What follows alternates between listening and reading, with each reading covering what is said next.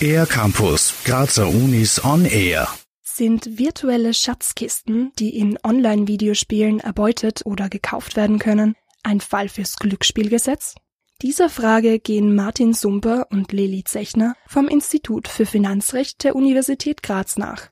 Welche Voraussetzungen eine Lootbox dafür erfüllen muss, erklärt Lili Zechner dass die Lootbox separat vom Online-Videospiel gegen Zahlung mit Echtgeld, wie eben zum Beispiel Euro oder US-Dollar, erworben wird, dass die virtuellen Güter aus der Lootbox von einem Spieler auf einen anderen Spieler übertragbar sind und dass die virtuellen Güter aus der Lootbox über Online-Börsen, entweder vom Videospiel-Publisher selbst oder von Drittanbietern, entgeltlich angeboten wird. Wenn diese drei Eigenschaften vorliegen, handelt es sich rechtlich gesehen um Glücksspiel. Der Grund? Gegen Einsatz wird ein Gewinn in Aussicht gestellt, aber dieser ist vom Zufall abhängig. Zu finden sind diese Lootboxen seit ungefähr zehn Jahren, zum Beispiel häufig bei Online-Ego-Shooter-Spielen.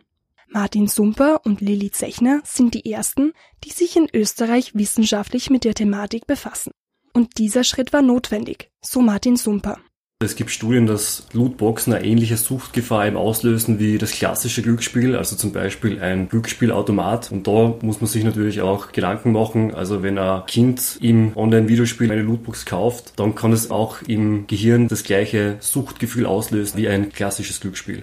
Das österreichische Glücksspielgesetz verfolgt zudem einen Spielerschutzgedanken und reguliert Glücksspiel verhältnismäßig streng.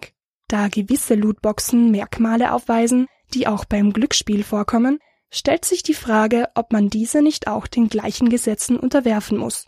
Denn Lootboxen sind auf jeden Fall darauf ausgerichtet, Spieler und Spielerinnen zu deren Kauf zu verleiten. Lili Zechner wenn ich jetzt eine Lootbox erwerbe und die öffne, dann ist das halt mit auditiven und visuellen Effekten verbunden. Das ähnelt eben oft Glücksspielautomaten. Und das andere ist eben, dass der Gewinn, den ich machen kann, vom Zufall abhängt und dass die Wertigkeit dieses virtuellen Guts, das ich eben aus dieser Lootbox rauskriegen kann, extrem schwankt. Die Ähnlichkeit zwischen klassischem Glücksspiel und manchen Lootboxen ist so auf jeden Fall gegeben. Hier ist nun der Gesetzgeber gefordert, meinen Martin Sumper und Lilly Zechner.